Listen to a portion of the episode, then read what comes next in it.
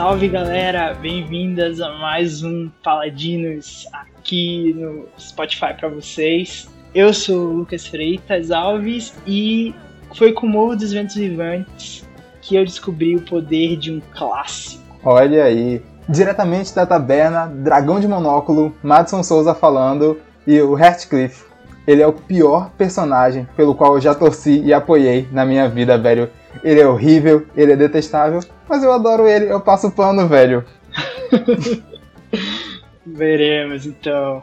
Mas antes de começar esse papo cult, primeiro livro que a gente traz aqui no nosso podcast. Primeiro Paladinos Cult.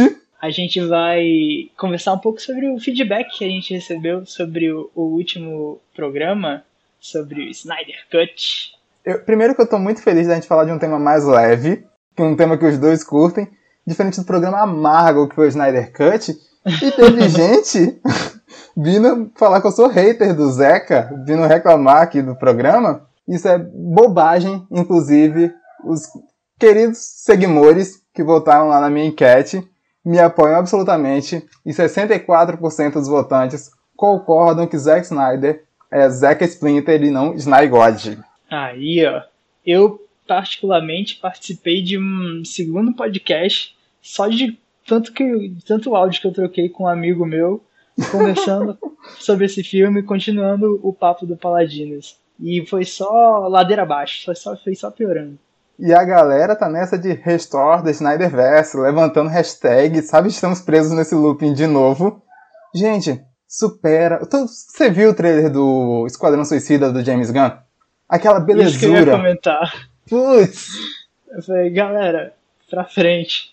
Vamos lá. Você já assistiu o trailer do Esquadrão Suicida? Esse é o futuro. James Gunn fazendo obra de arte com filme de super-herói aí, e a galera presa no Zeca, velho. Pra frente, pra frente. Pra frente. E qual o papo de hoje, Luquinhas? Diga aí.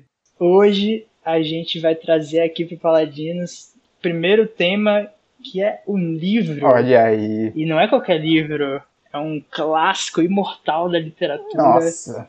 O Morro dos Ventos Vivantes. Um livraço. E eu queria já dizer aqui, já abrir meu coração, que eu tô muito feliz que é a primeira vez que eu vou poder conversar com alguém sobre esse livro. Nunca tive essa oportunidade e tô ansioso para ter esse papo. Agora, eu antes da gente começar aqui, eu tenho que te fazer uma pergunta. A gente vai ter que botar um monóculo para gravar esse programa, a galera vai ter que vestir terreninho para ouvir. Ou vai ser de boas? Não, tem que ser de boas, porque dá para começar, dá para encarar o Morro dos Ventos Vivantes uma das missões desse podcast é com certeza fazer a galera perder o medo desse livro e ir atrás para ler. Eu, inclusive, adianto aqui, é, essa semana foi muito especial, porque uma coisa não estava conversando com a outra. Mas essa semana eu presenteei uma prima minha que ano passado ela despertou assim para leitura, sabe? foi o, o ano que ela despertou. E aí ela leu mais de 30 livros, se eu não me engano. E tá nessa fase assim, amo ler, sabe? e aí foi aniversário dela semana passada e eu fiz questão de presentear ela com o Morro dos Ventos Vivantes. Presentaço. E eu tenho total confiança de que ela vai que ela vai gostar, sabe? Que é o presente certo. E se vocês que estão ouvindo aí quiserem presentear os podcasters queridos de vocês, euzinho, adoro livros, aceito livros. Mas, velho. É, a, a, minha lista de. a minha lista de compras da Amazon vai estar linkada no feed desse podcast. É só você acessar lá, que eu vou adorar receber. Putz, a minha lista da Amazon é gigantesca, velho. E tu falou isso da, desse momento de leitura dela. E nossa, desde que começou a quarentena, talvez a única coisa da minha vida que esteja indo pra frente é o meu aspecto leitor. E tipo, eu tenho um monte de metinha literária assim que tá espalhada para eu fazer ao longo da minha vida. E eu joguei todas para 2020 e 2021. E eu tô, sabe, um livro por semana. E isso é tudo que me importa na minha vida nesse momento. Caramba! Palmas, parabéns. Comigo foi um pouco diferente. Ou comigo foi, foi extremos. Em junho e julho do ano passado virou uma chavinha o Lucas de 2013 que descobriu a literatura tinha reencarnado, e aí eu li mais de 15 livros em um, em um mês meio, mais Nossa. ou menos. Foi lindo de ver. Aí foi tudo, foi tudo, assim como veio rápido, foi tudo decaindo e já tô na, no marasmo já há um certo tempo. Todo dia eu fico falando, não, vou voltar, vou voltar a ler, mas tô nesse intervalo. Ah, e mais uma dica para quem tá nessa tua vibe assim, que pelo menos para mim super funciona, é botar meio que uma meta assim de leitura de quantas páginas ler por dia e todo dia tirar um momentozinho assim tranquilo para ler, sabe? Eu leio tipo 20, 30 páginas por dia, todos os dias. E é o meu momento, sabe, descanso, essa meia horinha, uma horinha. Meu sonho é seguir uma rotina dessa.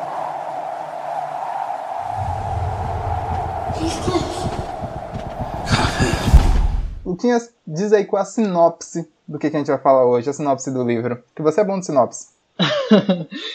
Como eu falei, hoje a gente vai falar desse clássico imortal da literatura mundial, que é O Morro dos Ventos Vivantes. Ele é um livro de 1847, no, na metade do século XIX, né? E ele foi escrito pela Emily Brontë, que é uma inglesa, ele foi lançado na Inglaterra.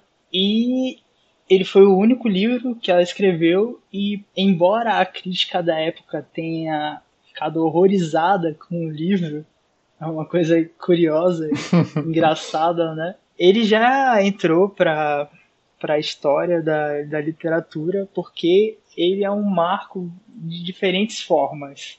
Velho, e eu acho uma tristeza que ela escreveu só isso, sabe? Eu acho que isso é meio que um crime. É um absurdo que ela não agraciou a gente com mais qualquer coisa assim, sabe? Tipo, se você se apaixona por um Morro dos Ventos Vivantes e acabou aí. Não tem mais pra onde você ir, não tem. Não tem mais nada, acabou aí. É, velho, e parece que a, a Emily Brontë, a tristeza, a tragédia que é o Morro dos Ventos Vivantes se traduz muito assim na vida pessoal dela, um pouco assim da biografia dela, é que ela viveu muito reclusa, assim como os personagens do livro são, sabe? Morreu jovem demais. Ela faz parte de uma família talentosíssima. Nossa. Porque as duas outras irmãs dela também se consagraram na história da literatura, que é a Charlotte Brontë e a Anne Brontë, Charlotte Brontë, que é a autora de Jane Eyre, que é um clássico também, com C maiúsculo. E a Anne, a Anne eu não sei de, de qual agora um, um livro eu dela. Eu não tô lembrando também. Mas ela também é, é, bem consagrada. Então essa família é abençoada. Você falou aí dos sentimentos dela e que se parecem com os sentimentos dos personagens da história. E eu acho isso muito maluco. Porque eles têm sentimento demais, velho. E eles sentem todos esses sentimentos demais sabe? Se eu tivesse metade disso, eu ia estar tá maluco. Me lembra um, uma cena do Harry Potter que a Hermione tá tendo uma discussão complexa assim e o Rony fala uma bobagem e ela diz que ele tem o emocional, o complexo emocional de uma pedra, sabe? E eu me sinto exatamente o Rony lendo esse livro. é muito sentimento, velho. Eles é too much tudo que eles sentem. O livro ele cria uma angústia na gente, né? E é impressionante como é que você não consegue largar ele. ele, ele te, o livro te deixa em aflição e você não consegue se livrar dele. E essa tragédia toda se marca também assim na história da, da literatura. A gente uhum. lembrar um pouco do nosso ensino médio, a gente vai lembrar das aulas de literatura e quem lembra, quem não lembra, a gente explica agora, né? O livro ele faz parte da segunda fase do romantismo, né? Do Nossa. movimento literário romantista, que é o romantismo de segunda fase, ou como também é conhecido, o ultrarromantismo. E as características do ultrarromantismo é justamente isso: intensidade, sentimento demais, é, é, muito pessimista também ao mesmo tempo, tem uma, uma fixação pela morte ao mesmo tempo também, mas é isso que marca amores doentios, relações intensas. É, gente, eu juro que esse programa não vai ser uma palestrinha, acabou aí, agora a gente vai ser mais legal. Vai, vai. É. Mas, velho, eu acho que é muito isso. De ler esse livro foi uma experiência, sabe? Ele tem um vai e vem temporal, ele tem muitos personagens assim com nomes meio parecidos, então no começo eu tava meio perdido, mas conforme eu fui sacando qual é do livro, ele foi meio que me consumindo, sabe? De tipo, de eu ficar preso e querendo ler mais, e quando eu terminava de ler, eu terminava cansado. E não porque a obra é mal escrita, mas sim porque você tá naquele universo daqueles personagens que amam demais, que odeiam demais. Que quando eles ficam tristes, eles ficam tão tristes que eles ficam doentes. Que quando eles têm raiva, eles têm tanta raiva que parece que eles são possuídos. É visceral demais a leitura. Eu, eu li esse livro no segundo semestre, na metade, na metade do segundo semestre de 2019. E era uma fase assim que vivendo, tendo que cuidar da casa, que eu tava morando sozinho, e lidar com a faculdade, e os trabalhos da faculdade e tudo mais, eu mal tinha tempo para ler. O, o, tempo que eu li esse livro era o tempo do ônibus para ir para a faculdade, que era, o, era o período que eu tinha para literatura.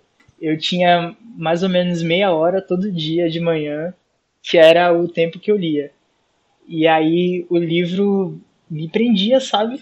Eu entrava no ônibus, pegava, sentava no lugarzinho, que graças a, graças a Deus era o, era o terceiro ponto que o ônibus saía, então eu tinha sempre lugar, sabe? E aí eu sentava e entrava no norte da Inglaterra, no, na mansão do Morro dos Ventos Vivantes, e viajava lá. A pergunta que é, tu já perdeu o ponto lendo o livro? Não, não, que não. O estado que o ônibus fica, não tem como você não.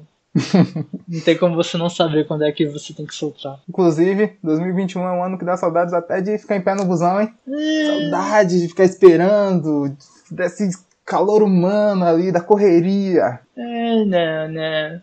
Isso aí é uma coisa que a gente pode cortar do novo normal.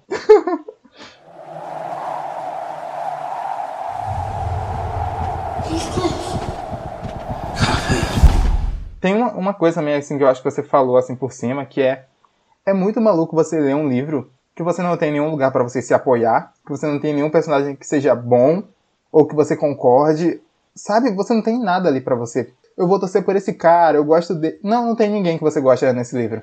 Exato, cara. É isso que me deixa maluco da cabeça de pensar em O Morro dos Ventos Vivantes, sabe? Porque, velho, enquanto eu lia, tinha consciência disso. Eu falava, caraca, eu não gosto de ninguém, velho. Eu acho todos esses personagens muito odiosos. Eles têm umas atitudes muito ruins, cara. Ao mesmo tempo que, ele tem, que eles têm coisas boas e acontecem injustiças com eles, eu ficava pensando uhum. assim, velho, eu não gosto de ninguém desse livro. Todo mundo é muito odioso.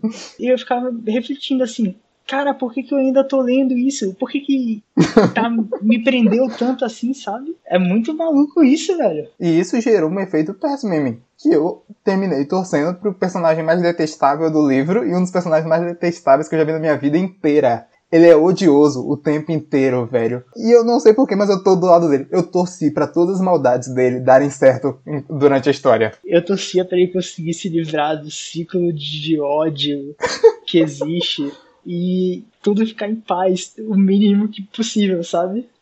Porque não dá, velho. É uma tragédia atrás da outra nesse livro. Mas a gente tá enrolando muito. Vamos contextualizar, né? A história, pelo menos. O livro, okay. ele conta mais ou menos a história de duas famílias. E de um romance, principalmente. tu fez uma cara muito. Eu tô. Não, eu tô chocado que a gente não fez a sinopse do livro até agora. Ah. É isso mesmo? Não, a gente deu um contexto, mas a gente não falou da história propriamente. Eu acho que a galera fica perdida, sabe? 17 minutos de programa e a gente não falou do que fala o livro. Não, não. Os piores podcasters da podosfera inteira, velho. Não, cara, não, não. Também não é assim, calma, a gente vai explicar agora. Uma sinopse bem basicona, assim, e sem entrar em detalhes, o Morro dos Ventos Vivantes, ele conta basicamente sobre um romance e esse romance entrelaça tem um entrelace de duas famílias que moram né, no, no interior, no norte da Inglaterra. Dos Ventos Exatamente. Nessa época né, era comum botar nomes em propriedades e a história se passa justamente no Morro dos Ventos Vivantes. E é curioso nesse livro que a gente tem basicamente dois protagonistas. Não, minto, a gente tem dois narradores, só que nenhum deles é o protagonista da história. E a gente tem outros dois protagonistas. É muito louco isso, né? Você, para se entender no começo do livro, é até meio confuso quanto a isso. Exato. É basicamente tem um personagem que chega de fora nesse universo dessas duas famílias, que ele faz meio que o papel do leitor, sabe? Ele não tem uma função na narrativa, ele é meio que você ouvindo as histórias dessas duas famílias, que são contadas pela empregada ali que acompanhou tudo aquilo acontecer. E isso é maluco, mas ao mesmo tempo, para mim, isso é fundamental para você acompanhar essa história no livro, que é, ela não é contada nem pela perspectiva do Ratcliffe, nem da Catherine, que poderia fazer com que você gostasse deles ou entendesse melhor o lado deles. Ela é vista por alguém de fora que consegue reconhecer que isso tudo é uma maluquice. Exato. Isso gera um monte de questões no livro, sabe? Por exemplo, o Ratcliffe, ele tem o tempo todo as pessoas olham para ele com uma aura meio demoníaca, como se as coisas que ele fizesse é porque ele tá meio que possuído, porque não é possível que um homem tenha tanta fúria dentro dele, seja tão malvado e haja daquele jeito, assim, o tempo todo, pura e espontânea maldade, por pura e espontânea vontade. A criada, né, a empregada que você falou que acompanha a história, ela é a Nelly e ela que vai basicamente narrar a história pra gente, né? É, é engraçado, é, é, bom que você falou, porque realmente era necessário ter um ponto de vista minimamente de fora dessa narrativa tão intensa, dessas relações tão intensas. Porque não é um ponto de vista neutro, Óbvio, uhum. óbvio, que não é um ponto de vista neutro, ela fala dos sentimentos que ela sente quando ela tá narrando a história, mas só que tem um mínimo de espaçamento, né? entre esses pontos de vista sobre os acontecimentos. Mas o, o, livro, então, ele apresenta, né, esse rapaz que veio de fora, ele vai alugar uma casa, esqueci o termozinho Isso. que dá para que ele vai, então, ele vai alugar essa casa, tem uma criada lá que é justamente a Nelly que vai ao longo do tempo contar essa história. Mas por que que ele, por que que ela conta essa história? Porque ele vai justamente, ele não vai morar no Morro dos Ventos Vivantes, mas ele vai para o Morro dos Ventos Vivantes, encontrar o locatário, que é justamente o, o, o Heathcliff. Tem uma, tá acontecendo uma nevasca muito, muito violenta, onde ele não vai conseguir voltar para a casa dele, né? Para recém-casa dele, e ele tem que passar uma noite lá. E nessa noite que ele passa lá, ele, ele é muito mal recebido por todos os moradores da casa. Porque todos são pessoas detestáveis e odiáveis o tempo inteiro. Exato. E aí ele passa a noite no quarto de uma pessoa que não mora mais lá, um quarto que já está há muito tempo fechado. E nesse quarto é um dos momentos meus favoritos de, dessa história. É justamente nesse comecinho e que cresce muito quando eu termino. Conforme vai passando a leitura. Exato. Uhum. E quando você termina o livro, cresce mais ainda. E esse quarto ele escuta um barulho, ele pensa que é um galho é, batendo na janela do quarto, mas não. Ele vai lá para a janela e ele vê uma mão, uma mão gelada de uma mulher. E a mão pega, pega o braço dele e eles conversam um pouco. Ele encontra um diário nesse quarto e descobre que foi o quarto de uma tal Catherine Earnshaw, que é uma das protagonistas dessa história. E é por conta disso, dessa assombração que ele, que ele viu na noite, que ele se interessa por essa história e é por isso que a Nelly vai contar para ele toda essa história, a relação que existe, quem é a Catherine e quem é o Heathcliff, o locatário da casa que ele tá morando e por aí vai. Eu tô muitíssimo impressionado com a sua memória aqui. E, nossa, o cara, você narrou com detalhes aí o princípio do livro. Na minha cabeça é borrão, borrão. Porque essa parte é a parte que eu tava menos investido assim na história, até eles começarem a contar o que importa de fato. E eu tava só tipo, vai, vai, vai. Todo, não lembrava de quase nada disso. Todo começo de livro é assim, né, velho? Porque você não tá investido emocionalmente com o livro. É, você não sabe. É. Você tá tentando sacar quem são as pessoas, compor um ambiente na sua cabeça. Mas é porque essa, é porque esse detalhe, assim. É porque o livro não é uma história de fantasma, a princípio. Não é um livro de terror, gente. Não é um, uma história de fantasma. Parece, mas não é. Mas ele tem esse detalhezinho, assim, esse, essa espécie de realismo, né, mágico, esse uhum. detalhe fantasioso, que para mim sobe o livro lá para cima, sabe? É um detalhe muito especial para mim. Por isso que marcou tanto.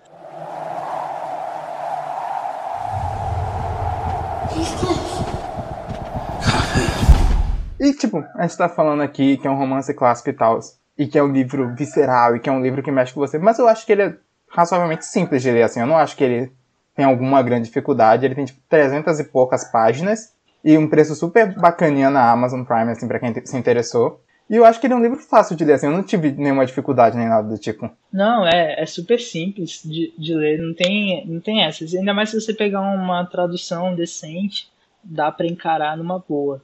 Mas seguindo com a história, então a Nelly vai justamente contar toda essa narrativa até o ponto que a gente, até o ponto que a gente se encontra, né?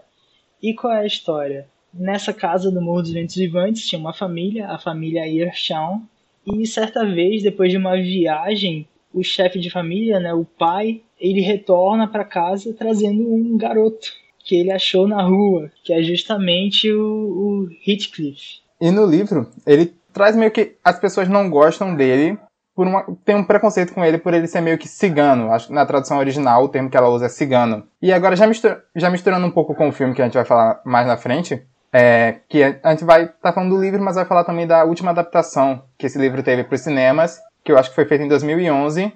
Uhum. E eu já achei um baita acerto ela traduzir essa questão do preconceito contra o cigano para um personagem negro, tá ligado? Porque isso do cigano, quando eu li assim, não me dizia nada, sabe? Não é um, uma coisa que eu entenda ou reconheça como uma questão no mundo que eu conheço. E aí, quando na adaptação cinematográfica ela vira essa chave para ser um personagem negro, eu acho que fica muito mais fácil você entender por que tratam ele dessa forma, porque existe todo esse preconceito em torno do personagem. E ajuda muito para mim assim no desenvolvimento dele ao longo da trama e da forma com que ele vai lidar com os outros posteriormente. É, é um, é um mérito realmente desse filme, trazer o Heathcliff como um personagem negro, né? Porque na Europa até dá para entender Sim. essa questão dos ciganos. É, é totalmente diferente da visão que a gente tem no Brasil. No Brasil a gente tem comunidades ciganas, tem todo tem toda uma, uma comunidade, como eu falei, mas é muito é uma coisa muito, muito específica fora assim. do radar. É. E aí uma coisa curiosa é que ele traz esse garoto, né, o Heathcliff, para morar e para tratar como se fosse um, um filho dele. Só que ninguém gosta dele. Inclusive, o próprio pai maltrata ele Nossa. várias vezes. Ele mora com a Nelly, que é a, a, criada, mora com a esposa dele, mora com um cara que trabalha lá, que Sim. eu esqueci o nome é, dele agora. É Joseph? Um, um Joseph. velho que é. Joseph. Joseph. Joseph. Justamente isso. Que é bastante religioso, assim, e odioso também. e ele tem dois filhos, que é o Hindley, que é um garoto mais velho, e tem a Catherine, Catherine, que é a filha mais nova. E o Hindley já de cara desgosta do, do Heathcliff porque ele fica com ciúme, né? E acha que o. Na cabeça de criança, acha que o Heathcliff vai veio para roubar o lugar dele, né? E o pai também não é lá um exemplo de paternidade que saiba lidar com essas questões. E isso só ajuda a aumentar as desavenças entre eles dois. É, mas aí a gente contou essa, essa parte aqui até agora. Aí você vai ficar pensando ah, meu Deus, então já entendi, o Heathcliff vai ser o nosso herói. e ele vai ser injustiçado, maltratado, e a gente vê, vai ver ele dar a volta por cima. Mas desde o começo do livro já mostra que ele também não presta. que ele é muito. Ele é injustiçado, ele é maltratado, mas ele é horrível também, e horrível com todos os outros sempre que ele tem chance.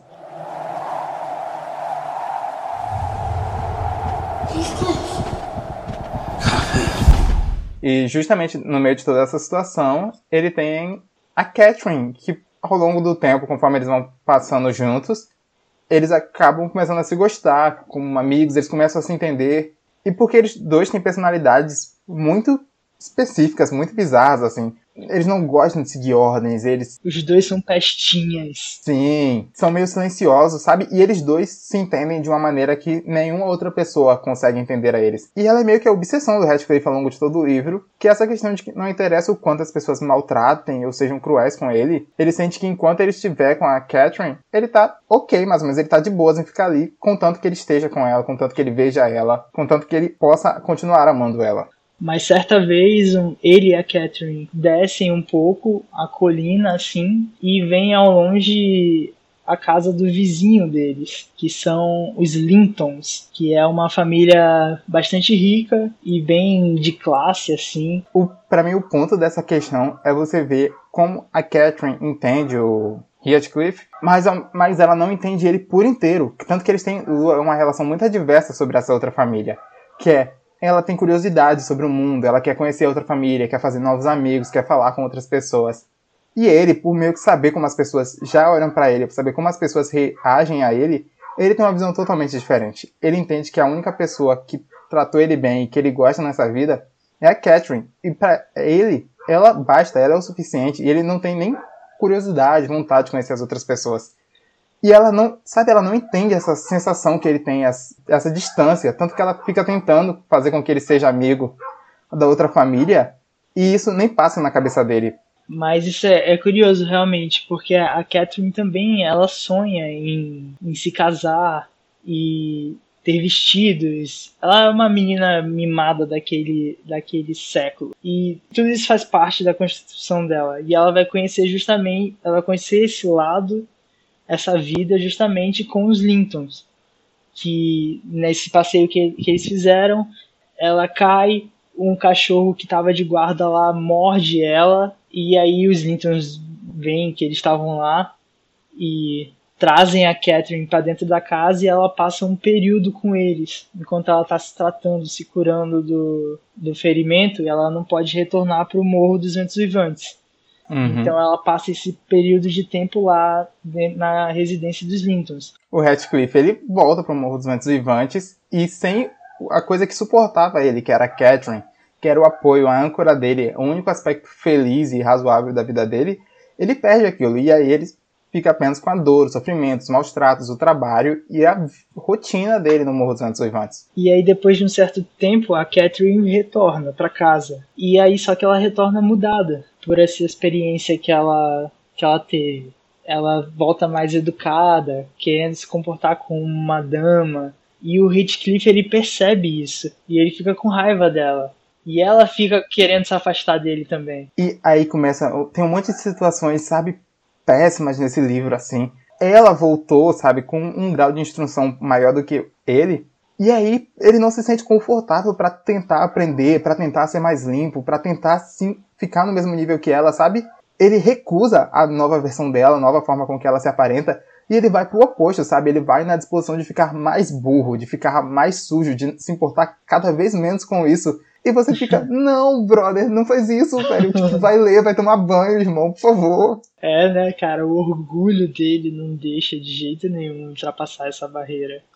E uma coisa Caraca. que eu acho, falando no geral, assim, do livro, eu acho muito curioso que a história do livro, se você pegar, assim, usar uma linha narrativa e, e colocar os acontecimentos que traçam essa história, eles, em teoria, são, são simples assim, sabe? Uhum. Isso é uma trama novelesca, se você falar assim, sabe? Tudo que a gente falou agora podia estar, tá, sabe? Numa sériezinha boba, numa novelinha, numa historinha assim. Só que os personagens e a forma com que essa história é contada fazem com que ela cresça, que ela seja um épico, que os sentimentos sejam tudo ou nada, que ou você tem o seu amor ou você prefere a morte. Esse, esse ultra romantismo que tem o livro é, é muito mágico, sabe?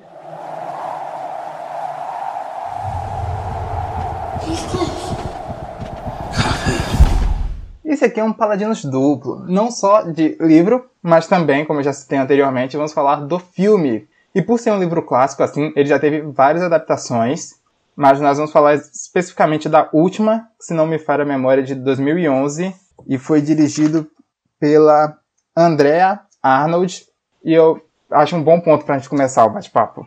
Primeiro que, putz, quando eu vejo. Eu não sei como é a sua relação de ver um filme que é adaptado de um livro.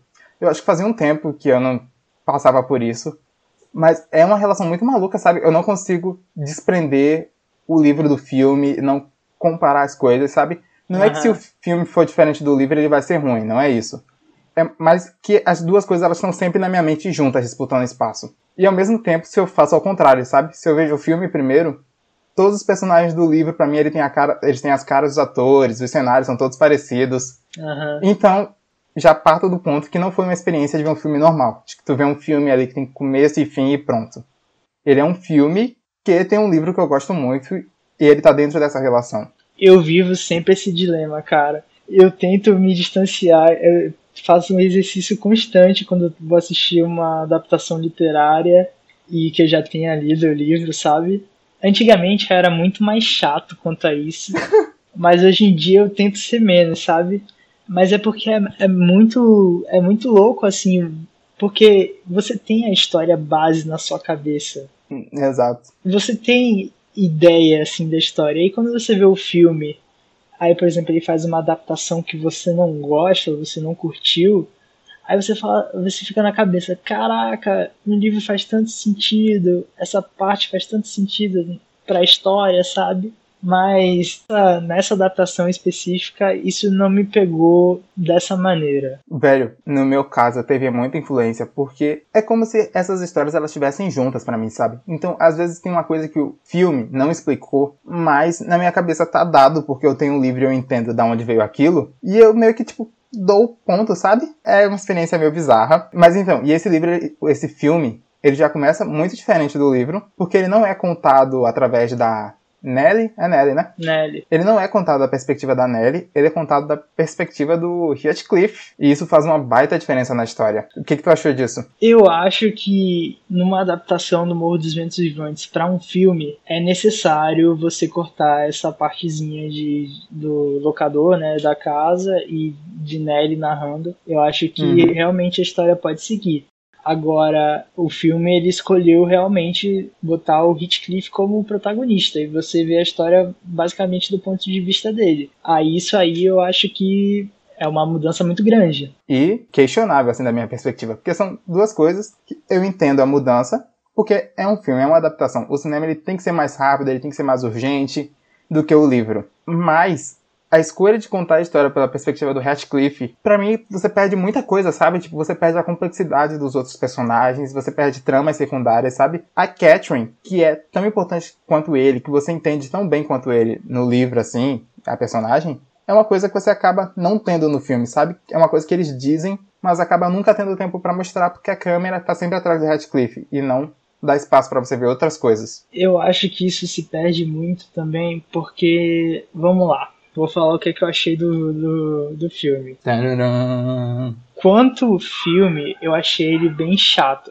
para ser sincero. Eu fiquei nessa dúvida se ele faz sentido para alguém que não viu, não leu o livro, se aquele filme faz sentido. E quanto à adaptação literária, quanto à adaptação da obra, eu achei ele muito fraco, muito simplão, muito simplório eu acho que ele simplifica demais as relações que tem no livro, sabe? Eu acho que uhum. ele deixa o básico do básico assim para você entender a história. E para mim justamente perde por conta disso, porque o como a gente falou, o que faz a história acontecer, o que faz o Morro dos Ventos, Morro dos Ventos Vivantes acontecer é justamente a, a intensidade da relação. E eu acho que o, o filme peca ao tentar transmitir isso, sabe? Ou a falta de transmitir isso. Eu acho isso meio maluco. Assim. Eu gosto muito da primeira parte desse livro, desse filme, que ele é exatamente o que você leu, ele segue certinho. E pra mim, ele dá tempo para você gostar dos personagens, para você entender a relação do Heathcliff com o pai, com o irmão, com a Catherine e todas as bizarrices dos relacionamentos deles, sabe? Tipo, ela chupando sangue dele.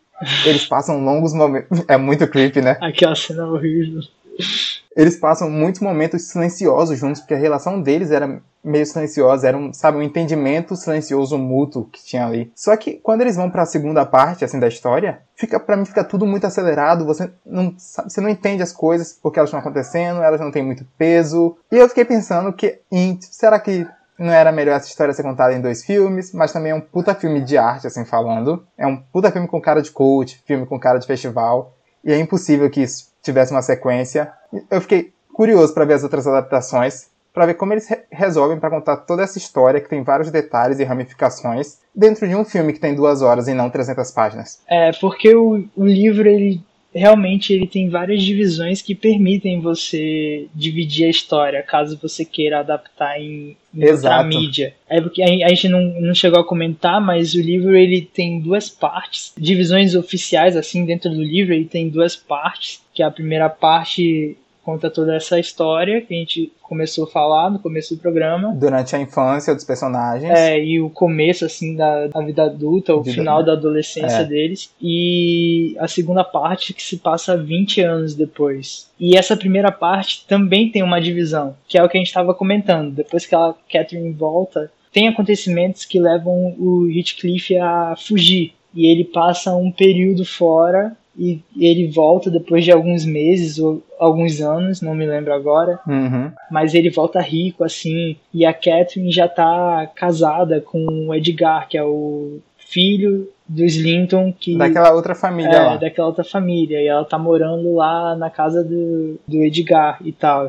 E aí a gente tem essa outra relação o reencontro deles. E esse reencontro leva para um final trágico dessa primeira parte do livro. E aí a história segue 20 anos depois. É, não, exato, e não é nem o final trágico que acaba a história, porque você ainda tem toda uma continuação ali com os filhos deles, que eu acho isso genial, assim, como os, os filhos deles são in cópias invertidas deles. Então o filho de um parece exatamente com o rival dele e o outro o oposto. E como eles têm fins cruzados, sabe? Parece uma história quase que mágica, profética, assim, sabe? E chega essa segunda parte, o Heathcliff ele, ele volta para se vingar de todo mundo que maltratou ele durante a vida dele toda. Ele volta para destruir, ele volta o capeta. E eu passando pano ferrenho essa parte inteira, porque se eu gosto do cara, velho, se eu acho ele legal. Eu falava, não, cara, vai embora, volta. Por que, que você voltou, velho? Só vai desgraçar mais a vida de todo mundo, inclusive a sua. E é muito shakespeariano, as relações deles, de novo, é muito amor ou morte, ame ou deixa, é tudo muito extremo, tudo muito dramático, é deitar no cemitério para dormir à noite devido à sua saudade. É tudo too much. Mas então, aí no filme, eles justamente adaptam até o final dessa primeira parte do livro, né? E aí tava falando que poderia ser cortado, porque essa primeira parte que você se referiu é justamente até o, o período em que o Heathcliff foge, né? Ele vai embora essa segunda parte do filme é a parte que ele volta e realmente essa segunda parte do filme é, é mais fraquinha em relação à primeira.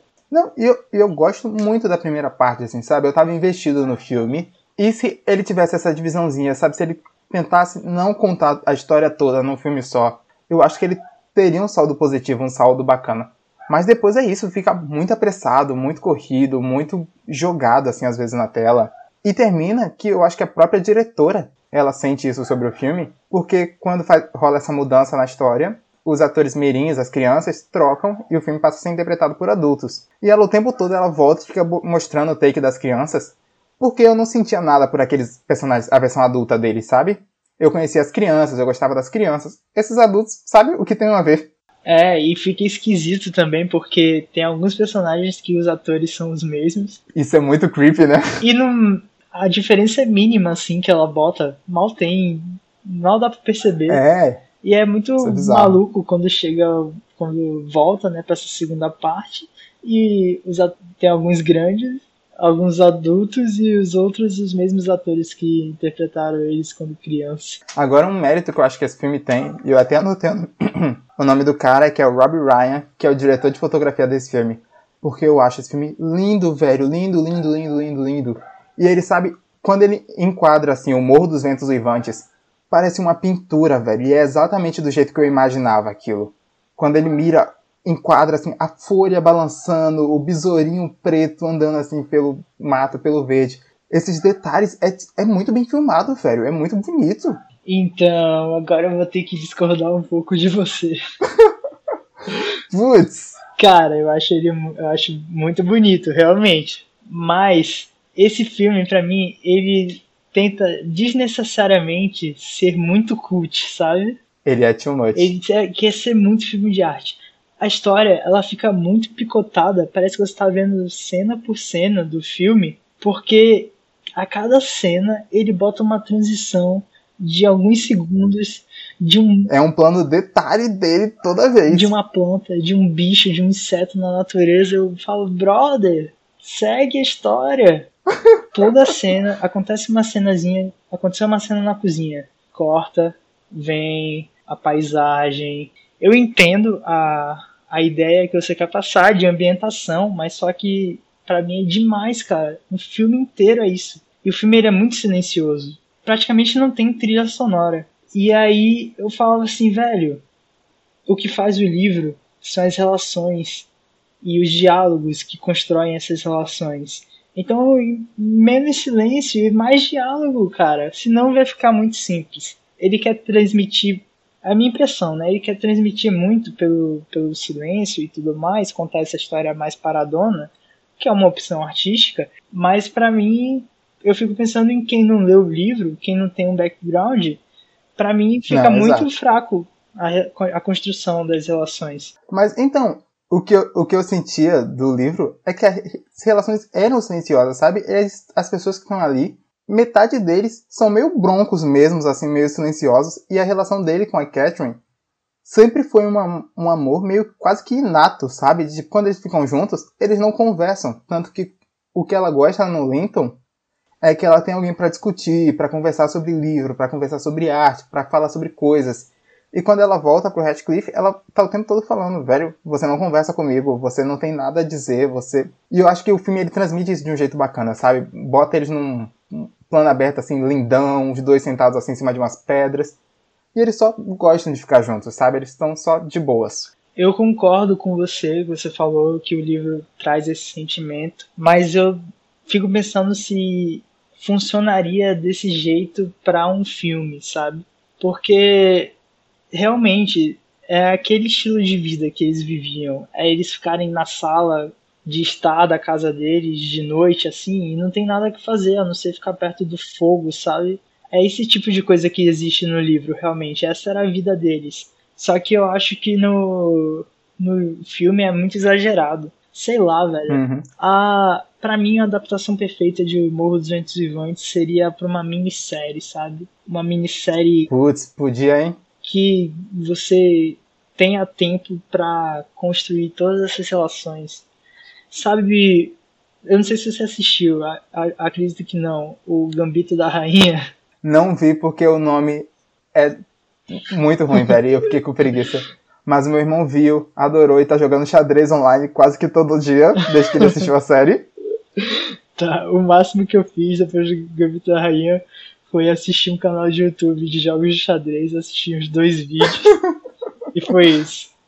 Mas o jeito que a história da personagem da Beth Harmon é contada naquela minissérie, para mim funcionaria perfeitamente em Humor dos Ventos Vivantes. Mas enfim. É, é isso que tu levantou, é realmente bacana. Porque eu, toda vez que eu penso em contar essa história dentro de um filme, ela me parece grande demais para você contar num filme só, com os detalhes que ela merece, com as relações desenvolvidas do jeito que ela merece. Essa ideia da minissérie é uma boa mesmo. E até para você passar um pouco desse clima bucólico que tinha ali eu queria falar bucólico porque é o tipo de palavra que você só pode usar num podcast.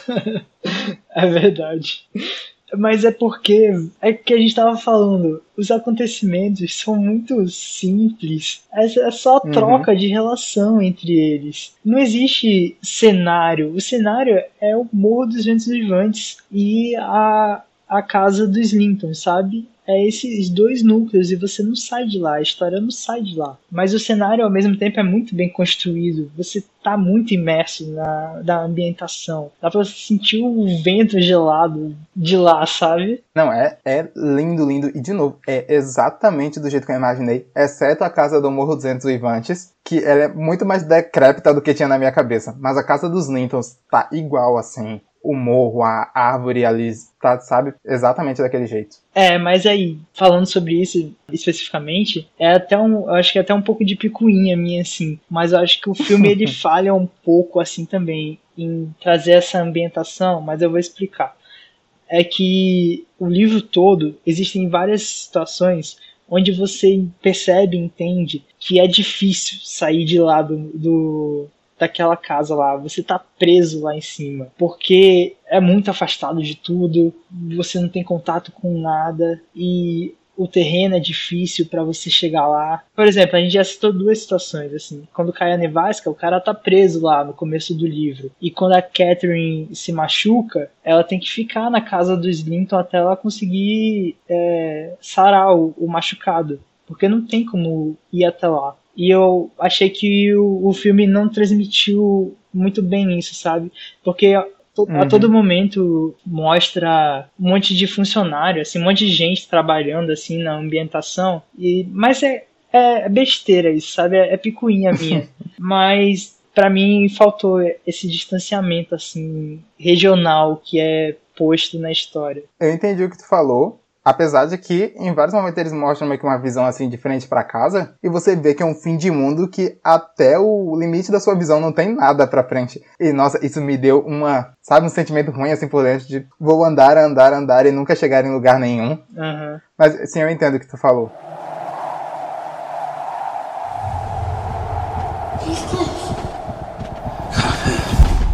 É, eu gosto dos momentos creeps desse filme específico, que eu acho que eles tinham, que não, não acho que é a solução exata, mas eles tinham uma missão de ter que mostrar quão mal é o Radcliffe, o quanto ele ama ela, que no livro você entende porque isso acontece várias vezes, tem uma certa repetição. E aí no filme eles escolhem soluções muito específicas e todas eu acho acertadíssimas, assim. De tipo, como você vai mostrar que ele é malvado? Ele pega um cachorro sem motivo nenhum e prende o cachorro pela coleira no portão. A demonstração mais clara e exata do cinema de maldade, né? Maltratar cachorros. Maltratar doguinho é sacanagem. Todo mundo sabe, velho. Todo mundo respeita essa regra.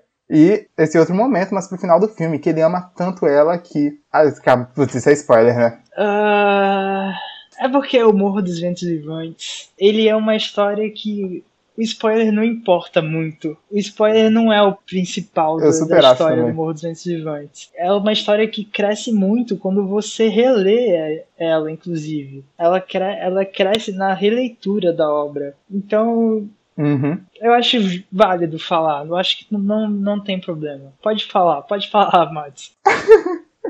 Até porque, no começo, eu tava meio perdido assim. Eu demorei algumas páginas para sacar quem era quem, porque eles tinham uns nomes meio parecidos, sabe? Tem o Hinckley e tem o Ratcliffe. E aí no começo eu tava meio que confundindo os dois. E aí eu acho que ele leva um tempinho para você pegar. E se você ver, reler e pegar do começo, faz tudo muito mais sentido e você sofre ainda mais com essas relações, sabendo os finais trágicos que estão te esperando. E é isso, e é trágico, sabe? Ele ama tanto ela que mesmo ela morta, ele tem que ir lá, sabe? Tipo, dar o beijo que ele não conseguiu dar dentro do filme, ficar agarrado com ela, deitar no, em cima do caixão dela, deitar no túmulo dela, ir pro cemitério ficar junto com ela, mesmo após a morte. E ele até diz isso pra ela, né? Que tipo, ela vai morrer e ela vai encontrar paz. Quem vai ficar no inferno é ele que vai ficar aqui sem ela. As relações elas se intensificam tanto e a Catherine se perde tanto na vontade dela de tentar conciliar a relação dela com Heathcliff e a relação dela com os Lintons, né, com o Edgar e com a irmã do Edgar, a Isabela, ela se perde tanto que ela adoece, que ela não aguenta. Exato. Ela adoece, cara. E nisso ela tava grávida. E aí ela ela dá a luz e ela morre. Olha que nível de tristeza, velho. Ficar tão triste que vou adoecer e morrer. Apenas de tristeza. Pois é. Então, e de novo, eu agradeço não ter tantos sentimentos assim. Eu devo ter cinco sentimentos, sabe? Cinco divertidamentos aqui que comandam, comandam o meu cérebro. e eu acho que eles são bastante já.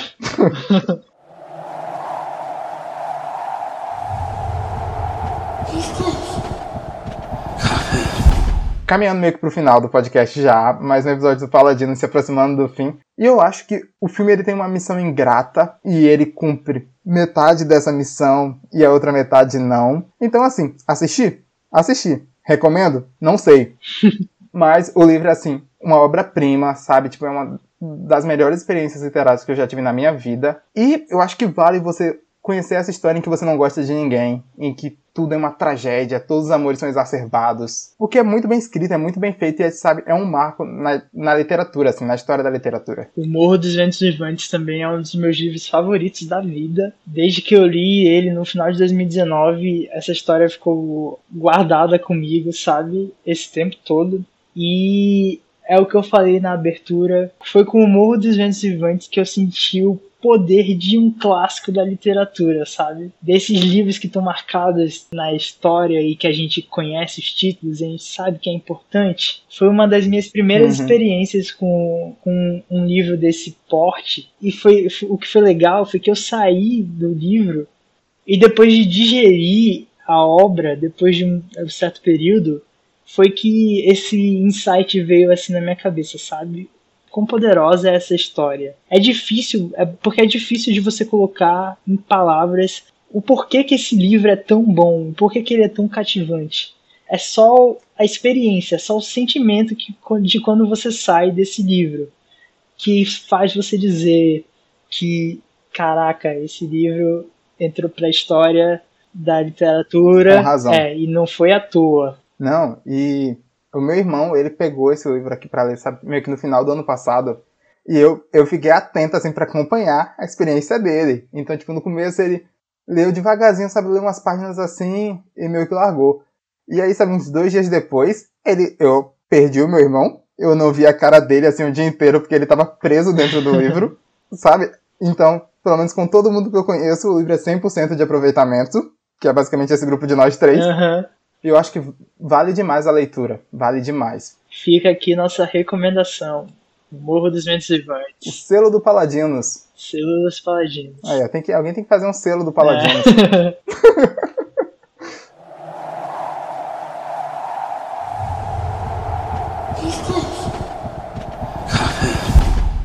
E com isso, terminamos mais um papo do Paladinos, diretamente da taberna Dragão de Monóculo. Seus paladinos preferidos, termina mais um papo. É isso. Terminamos aqui agora a nossa conversa. Nossa primeira conversa sobre literatura aqui nesse podcast. E foi Olha, é cult demais.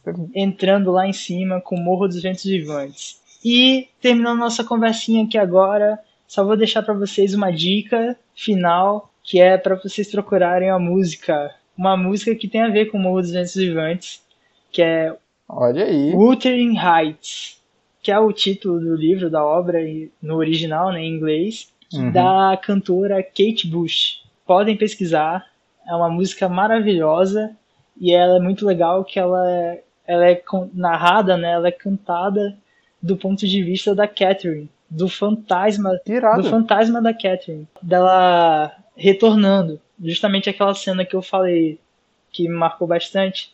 Muito é por causa dessa música, Uhum. inclusive. É o fantasma da Catherine re- tentando retornar para casa. Ela é muito boa. Fica a recomendação. Irado. Eu vou até caçar aqui, porque eu também não conhecia. E eu acho que a gente tem que começar a fazer aquele papo de youtuber, assim, no final de programa, de falar as coisas que as pessoas têm que fazer. Então, sigam o Paladinos no Spotify, é, sigam a- o perfil do Paladinos no Instagram, que agora o Paladinos tem rede social. Isso. Recomende e compartilhe o Paladinos para seus amigos. E vamos deixar essa taberna aqui ó, cada vez mais cheia, cada vez mais lotada de gente para conversar. É isso, galera. Até a próxima edição. Valeu! Falou!